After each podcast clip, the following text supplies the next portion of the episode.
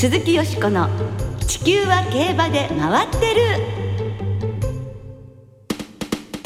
皆様こんばんは鈴木よしこです。お元気でいらっしゃいますか？私は元気です。地球は競馬で回ってる。この番組では週末の重賞レースの展望や競馬界のさまざまな情報をたっぷりお届けしてまいります。今日も最後までよろしくお付き合いください。今週ご一緒してくださるのはなななんと2月以来のご登場でございます。小屋敷翔吾アナウンサーですはい、小屋敷です。よろしくお願いします。よろしくお願いいたしますお元気で何よりですもう変わらずですよ、本当に。よしこさんも元気そうで何よりです。ありがとうございます。もう声はね、あの聞いたりしてるわけですけど、こうやってお目にかかるのが本当久しぶりでね。ね本当久々ですもんねええ廊下でね、ちょっとすれ違うぐらいだったね。ねはい、お元気で何よりでございますけれどもね。はいお会いしいですはい、お会いしないうちにですね、はいもうあの上半期の総決算レースの宝塚記念も先週行われて終わってしまいました。はいえーファン投票第1位。レースでも一番人気に押された牝馬のクロノジェネシスが見事に宝塚記念連覇ということでね、はいグランプリ3連覇ということになりましたね。本当にすごい記録ですよね、これは。はい、すごいですね。うんやっぱ牝馬が56キロでその G1 この宝塚記念を連覇するっていうのは今までもちろんなかったし、はいまあ連続して2年連続出走するってこと自体珍しいし、それを勝つっていうのはねやっぱり歴史的な名品なんだなと思いますね。本当にそうですよねうんえー奇跡は5着争いを見事にしのいで掲示板に5着。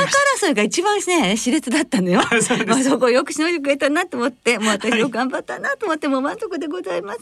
はい。そんな宝塚記念も終わり今週末から福島小倉函館競馬が開幕いたします、いよいよ本格的な夏競馬突入ですね、うん。小屋敷さんもね夏のローカル開催、はい。楽しみにしてらっしゃるでしょ？私もね毎週のようにほぼ出張がありますので、うん。まああの例年通りとはいきませんが、えーちょっと気持ちを新たにこれから夏競馬をねしっかり楽しんでいきたいかなと思います。そうですね。またはい。実況もね、はい。あのよろしくお願いいたします、7月最初の放送となります今日ですがこの後特集で7月の重賞思い出のレースをお送りいたします。どうぞお楽しみに。鈴木よしこの地球は競馬で回ってる。この番組は JRA 日本中央競馬会の提供でお送りします。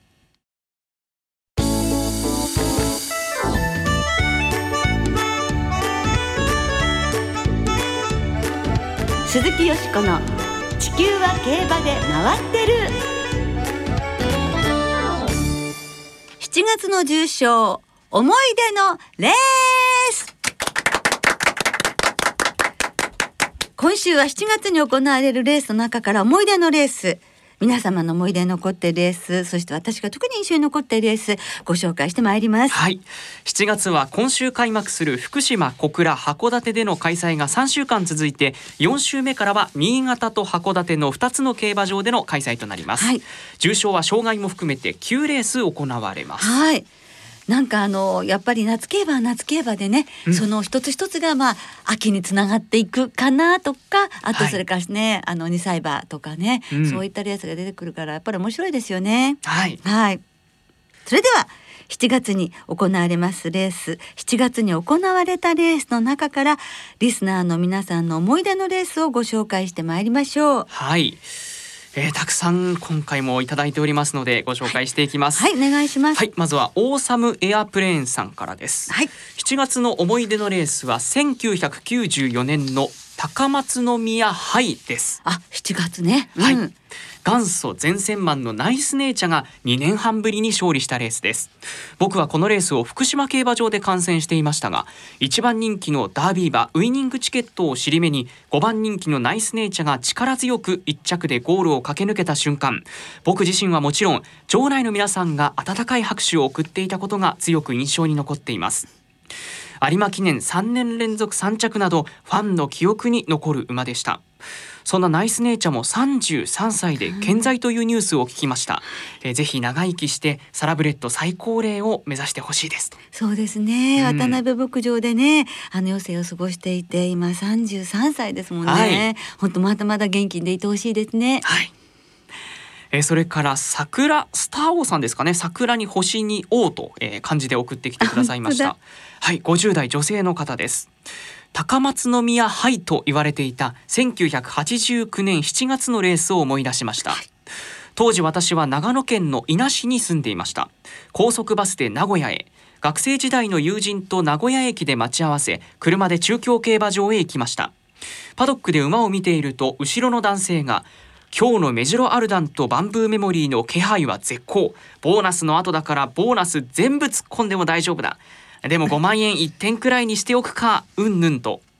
レースはその通りアルダンが抜け出しメモリーが追い込み届かずでアルダンメモリー5.6倍で決まりました、はい。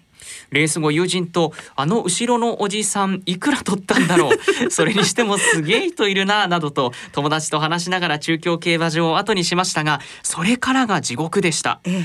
世の中はバブル絶頂期。競馬場の駐車場は当然満杯。レース後1時間経っても駐車場から道路に出られずわずか数キロ走るのに2時間近くかかり名古屋駅に着いたのは高速バス長野行き最終便の発車数分前という際どい時間でした今では想像もつかないバブル期の競馬の思い出なんかあの頃と比べると自分の競馬の楽しみ方も変わったなぁとつくづく感じるこの頃です。ああとってもなんか全部がよくわかりますね。もう本当にそのシーンがね蘇ってきてくるような。ねえそういうおじさんたちっているよねとか、はい。あの頃本当にもう駐車場から出るのだけでも大変だったなとかねはいありがとうございます。はい。続いて巷の風のさんですえー、60代男性の方なんですがかなり古いレースです。先週の伝説の新馬戦と被りますが1975年の小倉競馬場の新馬戦。優勝したのはブリンキー・バートス。1000m を58秒1という日本レコードで圧勝しました。しかし2戦目に向けての調教中に故障し予後不良に。そのネーミングセンスレースセンス走破タイムは間違いなく一級品だったと思います。儚くも美しくあっという間に駆け抜けていったサラブレッドでした。はあねえ75年のレースでもこうやってこれ残るんですよね、はい。炎の男さんです。思い出のレースは2003年のラジオ短波賞です。ビータローザが海老名正義騎手を背に力強く抜け出し秋へ飛躍していきましたえさて先日会社で必要な書類を閲覧するため国会図書館に行ったのですが若い男性がローズバドロゼカラーロサードなどバラ一族の本をたくさん借りていました。コロナウイルスの影響で話しかけることはしませんでしたがダイナカールの品系ダンシングキーの品系スカーレット一族に負けない人気と魅力があるのだなと再認識しました。やっぱ人気ありますよね。本当にそうですね。声かけたかったでしょうね。ね。え話したかったでしょうね。話にね花が咲いたでしょうね。ね。えー福井のフッキーさん。思い出のレースはローズバドが5歳の時に勝った2003年のマーメイドステークスです。当時は7月に行われていました。重馬場のコンディションでしたが3コーナーからじわりと前に取り付き直線では内ラチ沿いをスルスルと上がって突き抜けました2着のテイエモーシャンに3馬審査の快勝フィリーズレビュー以来2年4ヶ月ぶりの勝利でした。ローズバード3歳の時はオークス2着ローズステークス2着秋華賞2着エリザベス女王杯2着。4歳の時は未勝利でなんとか勝ってほしくてずっと応援していました。何度もローズバドに騎乗していた横山典弘騎手はこの馬での初勝利でした。横山典弘騎手も嬉しかったと思います。ローズバド人気ですねやっぱり。本当ですね。はい。蘇りますね。あとはですねレコードに関するお便りも来ています、はい。ポカポカ湯たんぽさん20代学生の方です。思い出のレースは2018年マテラス会が勝ったプロキオンステークス。武豊騎手がマイペースで逃げて1分20秒3圧巻のレコード勝ちでした。芝コースのレースかと錯覚するぐらいのタイムでした。武田真美子さん思い出のレースはグランデッツァが勝った2015年の七夕賞です。直線で抜け出すと名将ナルトのレースレコードを0.5秒更新して勝利しました。1年2ヶ月ぶりの勝利。重賞勝利は3年4ヶ月ぶりでした。関谷うまいもんさんからです。思い出の重賞レースは2001年の北九州記念。エイシンプレストンの復活劇が忘れられません。ここをステップに香港で活躍しました。うん。そうでしたよね。はい。それでは関谷馬右衛門さんの思い出のレース2001年の北九州記念を実況録音でお聞きいただきましょう。どうぞ第3コーナーのカーブに向かって東海パルサー先頭1馬身半のリード。エイシン・ヴィンセンスじわっと差を詰めていきました。エイシン・プレストン3番手上り幸雄が4番手。前から5番手集団にロサード600を切りました。グランド新山パラダイスヒルズ。後方からはミッキーダンスじわっと動いてビエントシティが最後方。先頭からしんがりまでは45馬身。各馬4コーナーカーブトウカイパルサー先頭で400を通過。あと2番手から今度は上り幸雄が2番手から前に並んできた。あと追い込み勢からはロサードグランドシンザン。一番外はミッキーダンス。先頭トウカイパルサー頑張っている。間からエイシンプレストン。エイシンプレストンは今度は内に入れた。外からミッキーダンス追い込んできた。トウカイパルサー内からエイシンプレストン。ロサード突っ込んできた。ロサードとミッキーダンス。内から抜けた。エイシンプレストン。ロサード2番手。エイシンプレストン小倉1800の重賞。エイシンプレストン勝ちました。インコースから鮮やかに突き抜けています。ロサードも出てましたね。そうでしたね。二着でしたね。でもあの関谷馬右衛門さんのおっしゃる通りここステップに香港で活躍ということで、2001年に香港マイル2002年2003年にクイーンエリザベス2世カップ優勝ということでね、うん。えー今今年24歳ということですか。らまだ元気でいてほしいですね。はい。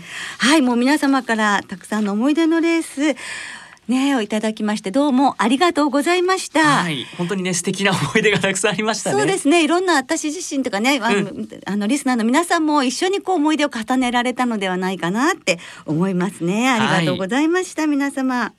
えー北九州記念の思い出をお送りいただいた関谷馬右衛門さんには北海道浦河を拠点に子馬や馬の親子の写真など撮影している写真家内藤律子さん作成のクリアファイルセットをお送りします番組ウェブサイトのメール送信フォームから送り先、えー郵便番号とおところお名前電話番号をお知らせください。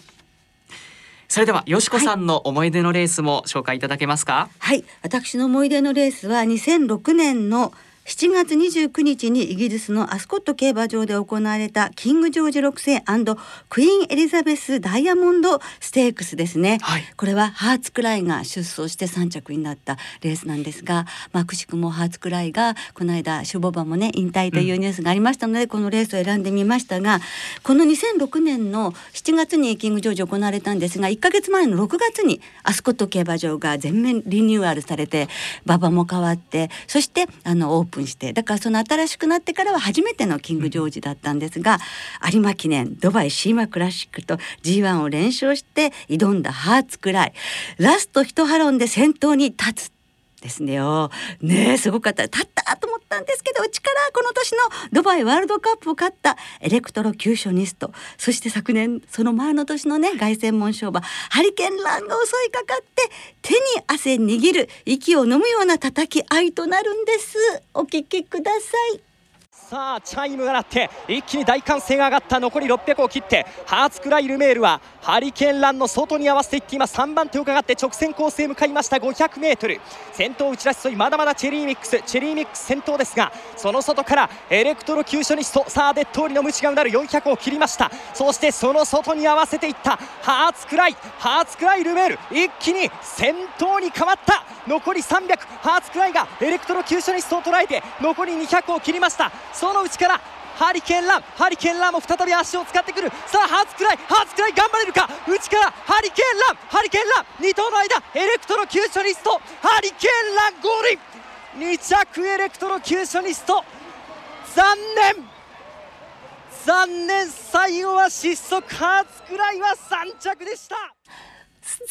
念もう中野アナウンサーのそのはいその通り、残念。で私はこれ取材で行っていまして、ええ。そしてハーツクライのあのクラブで持ってらっしゃる会員の皆さんたちのツアーがあって、その皆さんと一緒に見てたんです。あそうですか。しかもゴール前のねちょっといいところのうん。うん場所で、もうね全員ほら一瞬先頭に立ったから。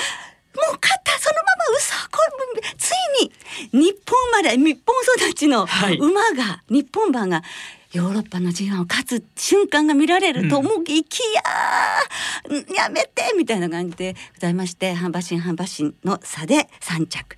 ということであと一歩あと一歩。手が届かなかったわけなんですけれども、うん。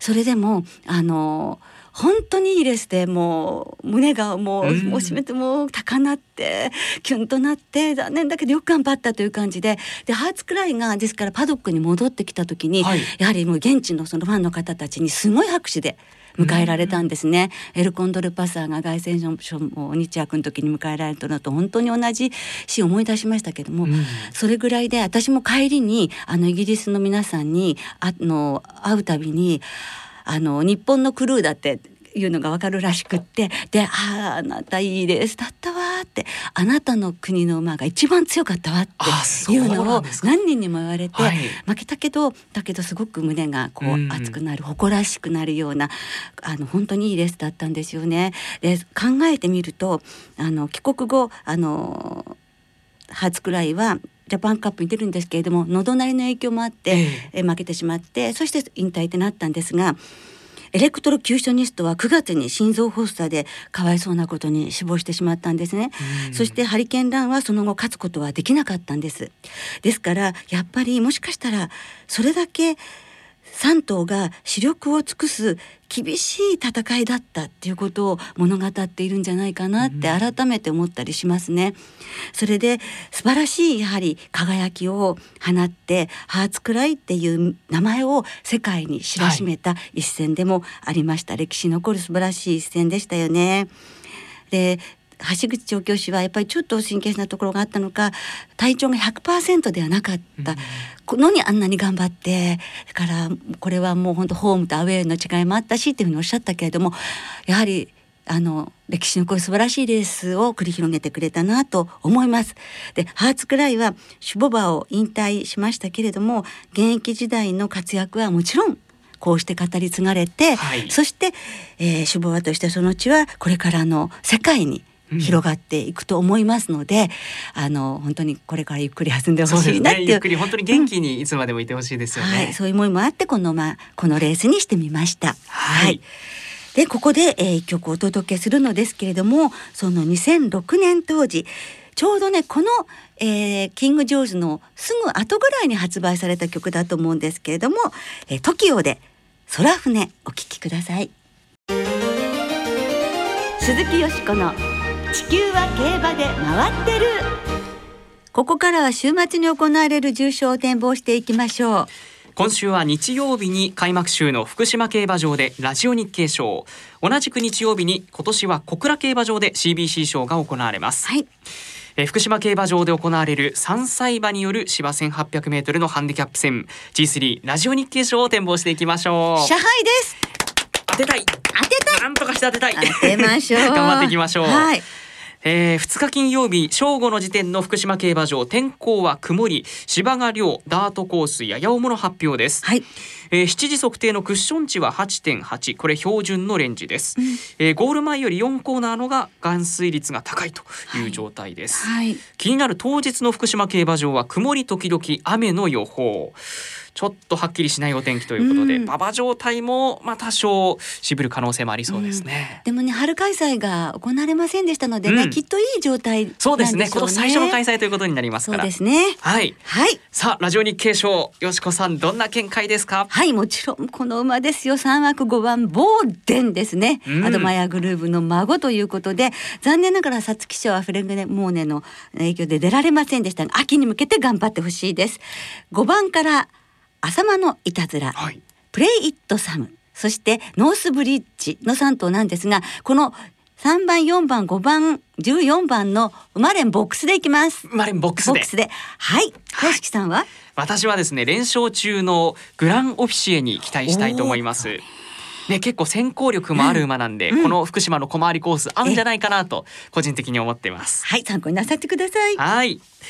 えー、もう一つ重賞が行われます、はい小倉競馬場では芝 1200m のこちらもハンデ戦 G3CBC 賞ですこのレースはサマースプリントシリーズの第2戦となっています今年は小倉競馬場で CBC 賞が行われますそうね。なんですね。うん、さあこちらはどうでしょうか CBC 賞。もちろんこちらも6バック9番のよかよかですね。よかよか平坦の小倉もまたいいと思うし、小倉2戦2勝ですからね。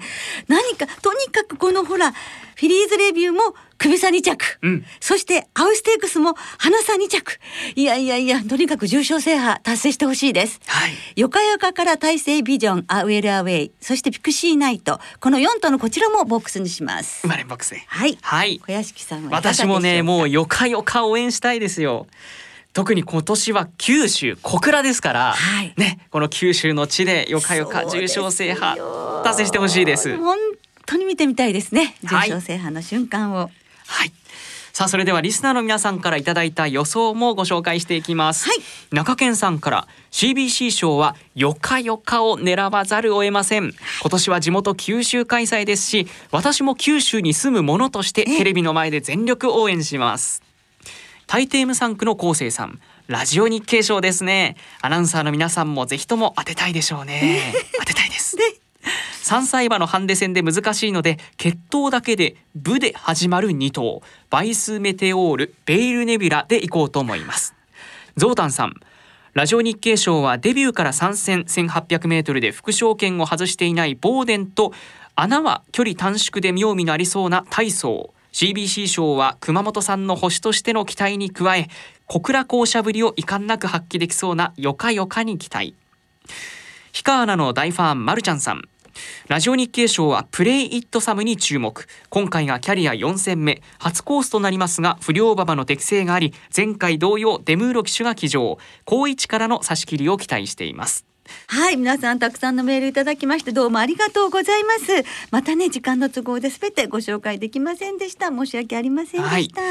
なおこの番組は金曜日のお昼過ぎに収録していますその後発表された出走取り消し機種変更などについては JRA のウェブサイトなどでご確認くださいまた重賞予想は番組ウェブサイトのメール送信フォームから金曜日の正午までにお送りくださいはい、よろしくお願いいたします。来週は七夕賞プロキオンステークスの展望をお届けいたします。お聞きの皆さんの予想ぜひ教えてくださいね。お待ちしています。今日もそろそろお別れの時間となりました。今週末はいずれも開幕週の福島小倉函館3つの競馬場でレースが行われます。今週の2歳戦は3つの競馬場で12の新馬戦と2つの未勝利戦が行われその2歳戦14レースは単勝がお得です。はい。JRA の2歳戦すべての競馬場全レースの単勝を対象に通常の払い戻し金に売上の5%相当額が上乗せされ払い戻しされます、はいよしこさん今週の注目されている馬どの馬でしょうか？はい福島の日曜日5レースゴールドシップ産駒のウィンピクシスに期待しています。ウィンピクシス？はい単勝で勝負。はい。はい。そして今週も小倉競馬場と函館競馬場は事前にネット予約で指定席を購入された方だけがご入場いただけますえー福島競馬場はスタンドなどの復旧工事のため無観客での競馬となりますまたパークウィンズ、ウィンズ、エクセルは事業所ごとに営業日時、発売レースなどを制限して営業されます詳しくは JRA のウェブサイトなどでご確認くださいはい、よろしくお願いいたします。それではね、いよいよ本格的な夏競馬開幕ということで、週末の競馬存分にお楽しみください。お相手は鈴木よしこと、小屋敷翔吾でしたまた来週元気にお耳にかかりましょう。鈴木よしこの地球は競馬で回ってる。この番組は JRA 日本中央競馬会の提供でお送りしました。